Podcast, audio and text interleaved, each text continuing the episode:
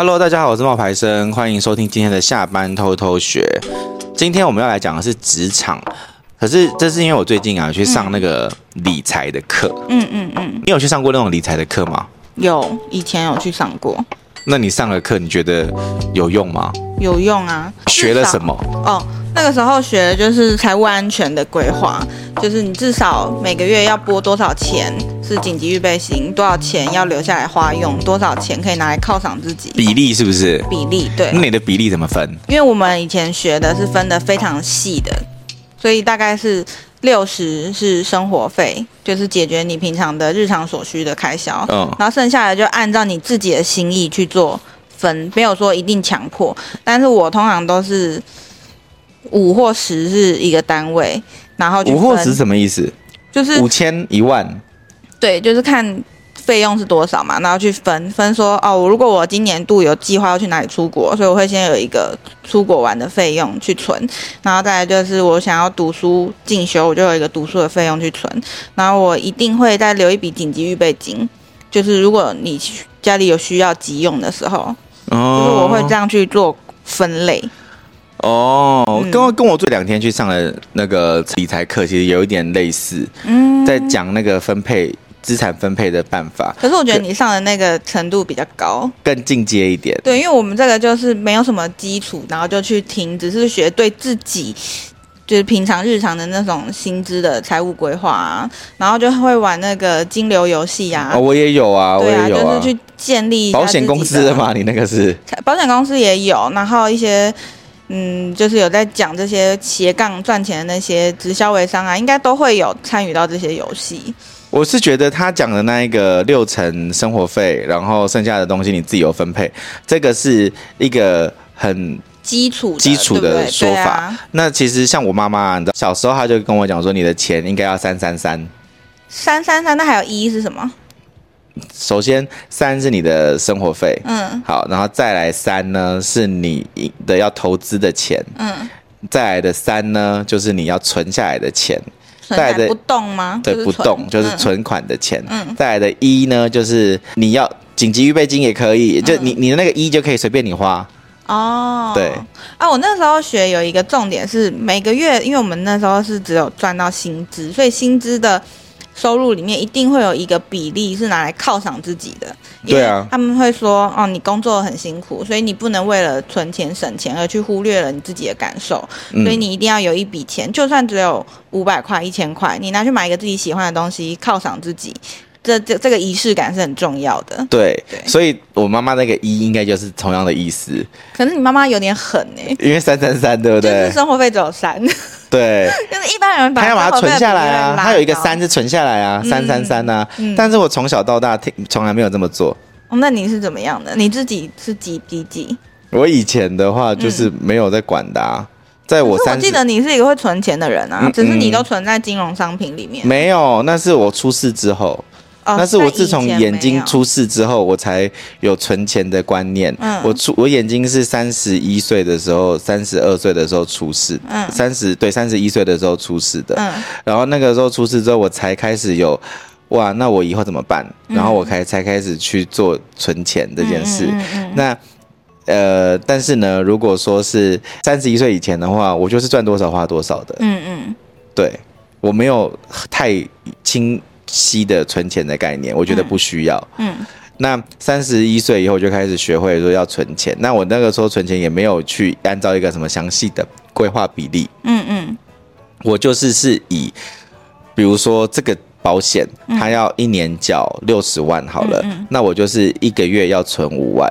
嗯，那我就会把五万块钱先拨出来，嗯嗯，或者不一定会拨，我就是会把我这一部分的收入，可能一个月就是五万，嗯、那我就是把这些钱全部都不动，然后拿去当做嗯。缴保险的钱，嗯嗯嗯嗯，对，所以其实我没有去很详细的去区分几比几三三三啊，或者是六六六三一啊这一种，我很少。嗯，那但是我昨天去上课，嗯，然后那个他我为什么我其实是很。不喜欢做理财这件事情，然后我也不是一个有在理财的人。可是你是金牛座哎，对，所以我我赚钱呐、啊，嗯、但是我不会哦，你就是觉得钱呐，你就觉得钱赚多一点就不用理了。对，我的想法一直是我钱赚多一点，我要开源，嗯、我不是要节流，嗯、我的心态一直是这样，嗯、所以我就一直会拼命的赚钱。嗯，那。呃，可是呢，如果我是领死薪水的话，我可能就做不到我在做的事，因为他就变成说没有办法有额外的收入，嗯、或者是没有办法去自己当老板这样子的开价或者怎么样。嗯，嗯呃，所以我不是一个很喜欢上理财课的人，因为我觉得反正就是多赚钱就好啦，管那么多干嘛，嗯、对不对？嗯、可是我这自从眼睛出事情之后，我就会开始有这样子的一些危机感，我就才去做这件事。嗯，那我也没有在推荐。理财老师，或者我在 IG 上面，或者我在 FB 上面，从来不会去跟大家讲说哦，要怎么理财，或者要怎么样去做财务规划。我只会跟他说多赚钱，多赚钱，多赚钱。嗯，我在账号上面一直是讲多赚钱，多赚钱。但我不会去推荐什么老师。嗯，可是因为这个老师，这个老师是我真的已经，大家可能如果你有听我们 Podcast，你应该很常听到他。对，就是 Selina，他常常教大家做小资理财。对，那这个老师呢，我会推荐他，是因为他真的有。帮我就是做到一些无痛的存钱法，嗯嗯，或者是一些那种就是理财的概念的建立，嗯嗯嗯，对。那首先呢，就他讲了一个六三一嘛，就我刚刚讲六成，嗯，是你的你的生活费，然后三成是你要你投你你。对你投资的钱，然后呢，最后的一层是投资你自己，就像你刚刚讲的犒赏自己的概念啊，嗯、或者是你要投资自己的话，你就是把它拿来当做一个，比如说课程进修的钱。嗯嗯，那六三一的这种做法，财务分配的方法，嗯嗯，那我觉得他其实讲了一句话，然后让我很有感触。嗯，这算是你对这堂课的精华吗？第一句话，嗯，第一个让我很有感触，然后主动拿起手机拍下来的话，好，是什么？三十岁以前，你靠能力赚钱。嗯，三十岁以后，你要靠钱赚钱。嗯。同意，因为我听完你跟我分享之后，其实我也有上网去搜寻一下。我昨天不是有跟你分享，有搜寻到有一些有一些人现在开始为以后要退休铺路了。对，他们的铺路方式就有点类似你昨天后来跟我分享的概念。我们买那个 ETF 啊，或者是大家可以跟大家具体的说明。嗯、然后再来就是，你不是有跟我说要那个你最近去配眼镜配眼镜啊？然后你不是买那个顶规东海？我不是买东海，你不是买东海，因为我说太贵了。哦，那你买什么？我买的是蔡司，蔡司也很好，但是东海是蔡司的两倍以上的价格。可是我有看，我昨天有去，因为你讲了之后，我就去看的那个眼镜行啊，嗯嗯嗯、然后我就真的觉得东海的透度是更透的，是不是？就是颜色不一样，它的颜色真的是最清晰的。对，对啊、可是我觉得是因为它的体验片做的最薄。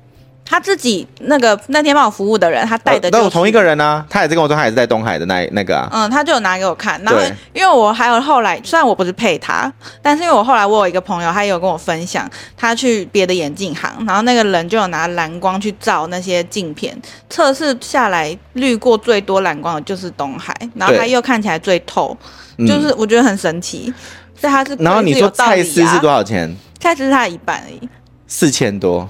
它如果只是一般的蓝光，我那时候配一副才四千，四千还四千七，忘记了，因为蔡司跟尼康的价格我有点搞不清楚。嗯，但是是两个价钱都在四千多，不到五千块。对。然后我后来会再加价，是因为我有配那个舒压镜片，对，就是特制的啦，呃，所以会再加一些价格。对，总而言之呢，我去看了那个眼镜了，嗯、然后镜片我我就去看那个镜片的啦，嗯嗯，然后我就下手了。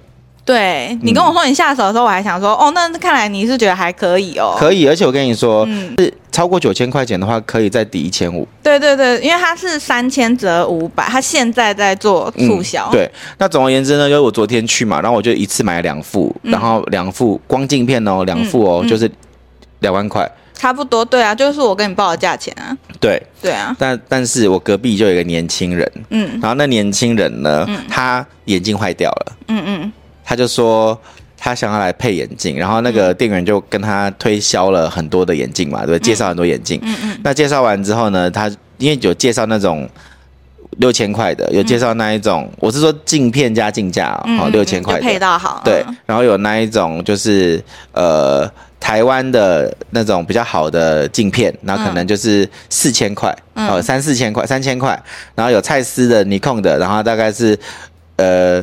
四五千块，嗯、呃，然后六千块的这种，或者是更高规的，像我们那种东海的，嗯，那最后你知道那男生呢，他就选择了六千块配到好，他的预算就是六千块配到好，嗯嗯，然后他也选到他喜欢的进价，嗯嗯，然后就是当我觉得这一切就很顺利的时候，嗯嗯，好，最后那个男生说了一句话，嗯，啊，等一下，嗯，因为我三月五号发薪水，嗯，我现在，嗯，没有，嗯。呃，我要算一下我够不够月底用。嗯，然后，哦、然后我就想，然后后来那个小姐就立刻说，嗯，哦，那你可以先用信用卡，嗯，分期付款，或者是用信用卡，然后付也可以。嗯嗯。然后那男生讲了一句：“我没有卡，我都是付现。”嗯嗯嗯。其实当我听到他那一句“我没有卡，我都是付现”的时候，嗯，我觉得他。我自己觉得我，我、嗯、我有听过很多人说我没有卡，嗯，那长大了他没有卡，嗯，因为他们可能是从小看那个 George and Mary 那个现金卡的广告，然后觉得说欠很多，就是不会去，因为那个利循环利率很恐怖，然后不会去理财，所以不知道就不会去办卡，然后想要控制自己的。那个呃，就是物欲，对不对？嗯嗯嗯、可是我觉得，就是因为你有这样子的控制物欲的这种想法，就代表其实你不会乱花钱。嗯，所以你更应该要去申请信用卡，因为首先信用卡可以帮你累积点数。这也是那堂课教的吗？不是，这是我自己的心得。哦、这是第一个，我觉得信用卡可以帮你累积点数。嗯，然后第二个。就是他可以帮你更灵活的运用你的资金，嗯，比如说像你现在，你看像那个男生，那你知道后来就没有买，嗯，他没有买，嗯，因为他没有他没有办法拿出六千块钱的现金，然后去买一副眼镜，我就觉得哇，嗯，那你这几天你就是没有办法，你就是要当，你就会会影响到你这几天，因为他可能现在是三月，呃，今天二月二十二，他可能到三月五号的时候都这十天，嗯，都会是。看不清楚，然后会影响他工作。比如说他，他可以先买隐形眼镜吧。可是，可是他没有钱呢、啊。隐形眼镜比较便宜啊。他，我的意思是说，他现他的那副眼镜，他现在还是勉强戴着。嗯。可是摇摇欲坠。嗯。然后我就觉得说，如果他是一个送货员，或者如果他是一个那种就是骑就是 Uber Eat 那一种的外送员，嗯嗯嗯、那其实就他就不能工作了。嗯。因为他就会看不到。那当然，他可以用一些别的替代方案啊。嗯、但是，那为什么要多花一笔你本来就不需要花的东西？嗯，对啊。所以我就觉得理财是还蛮重要的。嗯，对，信用卡其实也是一种理财。嗯、那你知道，我有一些朋友，他们就是在做那种什么呃信用卡分析啊。对，就我有些那种呃，对，告诉你说哪一家信用卡的里程数最划算啊，嗯、点数最好啊什么的这一种。对，所以其实信用卡也是一种理财的原因。嗯，那那。很多人就会说他不想理财，是就是像刚刚那个男生，他就会、嗯、他们的对于理财的第一个问题就一定是啊三千元，我一个月才赚三万三万块，嗯、那我怎么理财？我觉得这个跟我以前我我还更小一点的时候发生的事情有一点点像。我以前也是不办信用卡，然后我妈就是做金融商品的人。就是他是做保险的，所以他是会帮大家去规划大家的财务状况或者什么的。然后从我开始工作，我妈就一直说，你每个月给我一千五，每个月给我一千五。然后到后来每个月给我三千，每个月给我三千，就是要求说我们一定要存钱或者什么的。那我就觉得那个时候，那个时候的我觉得一个月要我拿出一千五或三千，我都觉得很多，就是因为我要养活我自己，嗯、我觉得我的薪资要再凑出这些钱给你，那我就没有我自己的娱乐了啊。我就会觉得这件事情很痛苦，因为并不理解，就是他理解的世界里面，这三千块可以拿来干嘛？但对我来说，那三千块可能是我生活上很重要的一个重心，或是全部。那他把那三千块拿来干嘛？重点是，当然是投资商品啊。他买了什么？基金哦。那个年代流行的是基金。基金，他买了基金。基金或者是保险。他买了多久啊？你说我妈妈哦？对啊。看他从事这个行业多久，他就进行了这件事情多久啊？哦，是哦，就是他有他，他到现在还在跟你拿三千块去买基金吗？我没有给他，我不是跟你说我觉得很多吗？哦，你那时候没有给，没有给啊？那那你后来怎么办？我就一直没有理他，然后是一直到后来我开始有购买。股票 ETF 基金也是因为你听了完这个老师的课跟我分享之后，我才去处理的啊。在那之前我都听这一切都视若无物，我都觉得跟我无关。嗯，就投资都是有钱人的故事，投资都是每个月赚很多的人的故事，都跟我没有关系。哎，可是很可惜耶，你如果是从你妈妈跟你讲的那个时候去做这件事情，嗯，那当然，那就是我一开始一有工作就开始他会帮我存这些钱嘛。你知道，你你看啊，你你你一有工作，嗯、你你一有工作到现在，你已经工作十年了，对不对？对啊、那我讲给你听哦，如果你每一个月只有三千块钱，然后你那个你会赚你的投资报酬率如果是六趴，嗯，比如说你买那种 ETF 或是。或者是你妈妈买那种基金，它投资报酬率是六趴的话，嗯，那你一个月你一年一个月三千块，一年不就是投入三万六千块？嗯，你一年就会变成三万八千一百六十块。嗯嗯，这是你的第一年的报酬率。嗯，但是你到了第十年的时候，你投入的是三十六万，你就会变成五十万又两千九百七十九块。嗯，你会不会很后悔？因为如果你那个时候就存的话，你你现在三十六万就变成了五十万呢。当然会啊，但是你知道有些话就是自己人讲听不进去，听别人讲才会觉得哦，懂了懂了。你给他，你以后就是如果以后有人问你说三千块钱能赚什么钱或者能存什么钱，就给他看这个表，就是要告诉他把眼光放远一点。对，就是 因为你不晓得，因为其实你没有想过，他跟你，我觉得你妈妈在跟你讲的时候，其实他少告诉你你会得到的东西是什么。对，他只告诉我说，就是你要这么。做，可是他没有告诉你，开始就应该要做这件事情。对，但是因为我从来不理解，然后你知道，亲人之间总是特别难说清楚一些事情。对，所以我就一直一直觉得这件事情很烦，很烦。可是你看，像这个表格，你就很明白吧？他就说，第一年三万六，第一年会变成三万八，对不对？嗯。那第二、第十年的时候就是三十六万，三十六万的时候就会变成五十万。嗯。那如果说你是第二十年的话，你就存了七十二万，嗯，你就变成一百四十万。嗯。那如果是第三十年的话，就是一百零八万，就会变成三百万。对啊，你看这些事情，如果没有这种老师先分析完，然后再跟我说明，我其实真的是不知道。对啊，我也是啊，就是我会觉得说啊，哪怎么可能没有啦，不会啦。嗯，哦，好像是哎，对不对？对。然后所以说这是第一个，这种叫做钱滚钱呐。嗯。然后可是你要看，我跟你讲，他算的这一个，嗯，这个只是单利，嗯。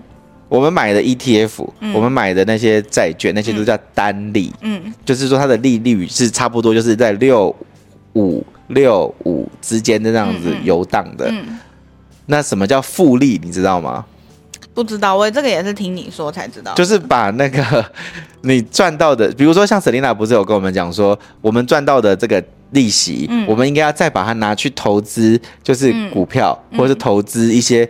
呃，比较风险比较高的那个，但是回报也可能会比较多的那一种 ETF 或是东西吗？对，这个概念我非常的喜欢。这个叫做复利滚存。其实你买无本投资的感觉吗？没有，这叫做复利滚存。其实这个概念就跟你买保单的时候，他会告诉你说你，因为你我们买保单的时候，其实也是这个概念。因为你的保单进去的时候，他、嗯、每每一年不是会拨利息给你吗？那其实就是说，他把这个利息就放进去的这个保单里面，然后再帮你滚利息出来。哦，其实是同样的事情，只是保单帮你做好了。但是你要如果说你要去买 ETF 或是金融商品的话，你要再自己去做复利滚存的话，你要自己再做一次。你看多难。刚刚这一连串的那些专业有名词超难，对我来说就是好像又在听教科书，这样看要打瞌睡喽。可是可是你听得懂了吧？现在这样就是因为你保单的意思是这样，听得懂啊。好，那那其实接下来就是会带到说不，他就他还讲了一件事情啦，就是不同的年纪，你的个性也不一样的时候，那你投资的那个比例就要不一样。比如说，如果你是一个。二十五岁到三十五岁，就像你现在这个年纪的话，嗯，你比较保守，那你的股票应该放百分之七十，然后债券放百分之三十，嗯嗯，因为股票其实是波动比较大，可是因为你年轻，你比较有本钱，嗯，你可以就是有一个比较幅度比较大的，那债券是保本的，所以债券放百分之三十，但它波动就不会那么大，嗯，那如果你是比较积极的话，你就是债券百分之二十，然后股票百分之八十，嗯，那你的年三明治族是什么意思？你知道吗？夹在中间的，对，就是它上有高堂，嗯，下有七，他们这个妻小是最辛苦。对，如果你有生小孩更累。那他们的在配股票的配置，或者是在资产的配置上，就会再不一样一点。比如说，他可能就会是呃比例上，他会再比刚刚讲的年轻族群，他会再再稍微低一点。比如说更保守一点，比如说保。呃，债券的可能会就会是四十，然后股票就是六十，那跟一开始那个三十七十就有一个比较大的一个落差。嗯嗯，对。可是最有意思的就是说哈，我去上完这件事情，其实当场就有一个人举手。嗯嗯嗯。然后那个也是我们的一个朋友，然后他就举手说：“Selina，你都在存钱呢、啊，你都在存钱呢、啊，嗯、你什么时候要花钱呢？对，我也有这个问题，就是好像每个月买买买，可是我看到它有高点了，我到底要不要卖？要不要赚这个钱？那卖了之后我又买不回那个低点，那我要怎么办？好，他我有问他这个问题，我真的有问他这个一模一样的问题，嗯、我就跟他，我我就这样，我就问他，他就说，其实第一个你存钱是要有梦想的。或是有一个目标的，嗯、就像你，你一开始在我们的那个录音的时候，你讲了一句话，嗯、你说：“哦，我会，比如说我要，因为我要去旅行，嗯，然后我我今年我就开始存这个钱，嗯，可是你的存法就是死薪水的存，对，那你是这样，对，那你应该要把这一个目标，变成用这种方法存，嗯，然后等到你你要拿你要用了，对不对？嗯、你要拿出来了，你要完成你的梦想了，嗯、你要。无论你的梦想是要去旅行也好，嗯嗯、无论你的梦想是要去做一个 CD 也好，或者是做一个音乐，嗯、一为自己写创作一首歌也好，嗯，那需要花钱的时候，那就可以去动用这件事情。嗯，对，有道理。你存钱的原因是为了要把它花掉。天哪，那这样子的话，我旅游基金又可以变多嘞。对啊，就是你的旅游基金不是存在。死户头、死薪水里面，呃，或者那种定存银行的那个活存里面，而是要把它存在这里。然后你要知道，我我存的这个，它就是要拿来为我的旅游而做的。然后他说定期定额，因为他说，因为他试过，他说我们都是像我们这种没有在研究太多的人，我们不会一天到晚去看那个股票高还是低，高低起伏，对，我们不会，所以我们不太需要去想。这么细，我们只需要定期定。他说他自己试过一年的时间定期定额，他的一支 ETF 就涨了大概三十 percent，然后另外一支零零五五六就涨了十五 percent。所以他说，其实你定期定额买，跟你一次大笔基金进去买，逢高出逢低进，他说其实他觉得对我们这样子的人来讲不会差太多，嗯，甚至可能定期定额会更安全一点，因为分散的风险。嗯，对，嗯嗯，所以意思是说，当我存到了，比如说我旅游基金，我设定要存十万好了，嗯、所以我存完十万，我就可以把它一次全部卖掉吗？你不一定要一次卖掉，也许你那个时候，比如说像我，像我去年好了，嗯、我去年就是那个我存了。一百万，嗯，在那个他跟我讲的那个 ETF 里面，嗯嗯，然后我的我今年其实我不用卖掉哎，因为我我发现我今年的本金完全没有少，嗯，然后我反而我赚了大概二十万到三十万，那我只需要拿十万块出来的话，我根本不需要把我的全本金动到我的本金啊，嗯，你说把有赚的钱领出来就好了，对啊，哦，就是这是一个啊，嗯嗯，因为因为 ETF 也会有一个本金的高跟低，嗯嗯嗯，对啊。所所所以所以其实如果是以这样子来看的话，那这是一个办法。嗯、可是我刚讲的那个钱是比较多的，因为我记得你存的话，其实是存比较少，可能是十万块左右。嗯嗯、可是你想想看，你十万块你就多了一万，你不是可以把那个一万块拿出来？可是你要知道，你这样拿出来就没有买一个包，就是你这个一万块拿出来，它就不是复利滚存的。嗯，因为它就被花掉了，所以我拿出来再去投资另外一个标的。对对对对对对对对对，了解。所以所以。所以他其实在这里面没有讲到太多关于复利滚存的事情，因为他的投资是为了要完成他的梦想。嗯，他教你的投资是要完成你的梦想的，嗯，想要做的事情的。比如说他的梦想在环游世界，嗯，所以他都是用这样子的方式在存他的旅游基金。好厉害哦！对，突然觉得很有希望了。我觉得他的东西是很好理解的，就是因为。听我听过他讲 podcast 嘛，然后再听你跟我分享他的课程，我都觉得哦，我听得懂，对，就觉得哦，很棒哎。其实他最近有开线上课，那他、哦、对他为什么会让我们去听他他的那个课，是因为他有一个线上课，然后我们这些朋友是试听，就是试教课，嗯嗯，所以如果你们想要。参考他的线上课的话，嗯、那我们会把呃课程的网址呢，就是报名的网址、预购的网址贴在说明栏。那大家有兴趣的话，就可以去看看。其实我那个他的好朋友 Dr. Selena 来上过非常多集的 podcast，如果大家想听的话，可以去搜寻 Dr. Selena。最近一集就是上个礼拜有一个小小资艺术投资入门。对、哦、对。那那他的。Podcast 也有频道嘛？也有，他也有。就是如果大家对我们今天讲的这个内容有兴趣，也可以去听一下，因为真的是我也有受益，获益良多。嗯，然后叫做小资变有钱，他的频道。嗯嗯，嗯，嗯。好，那今天的分享就到这边喽。好，拜拜，拜拜。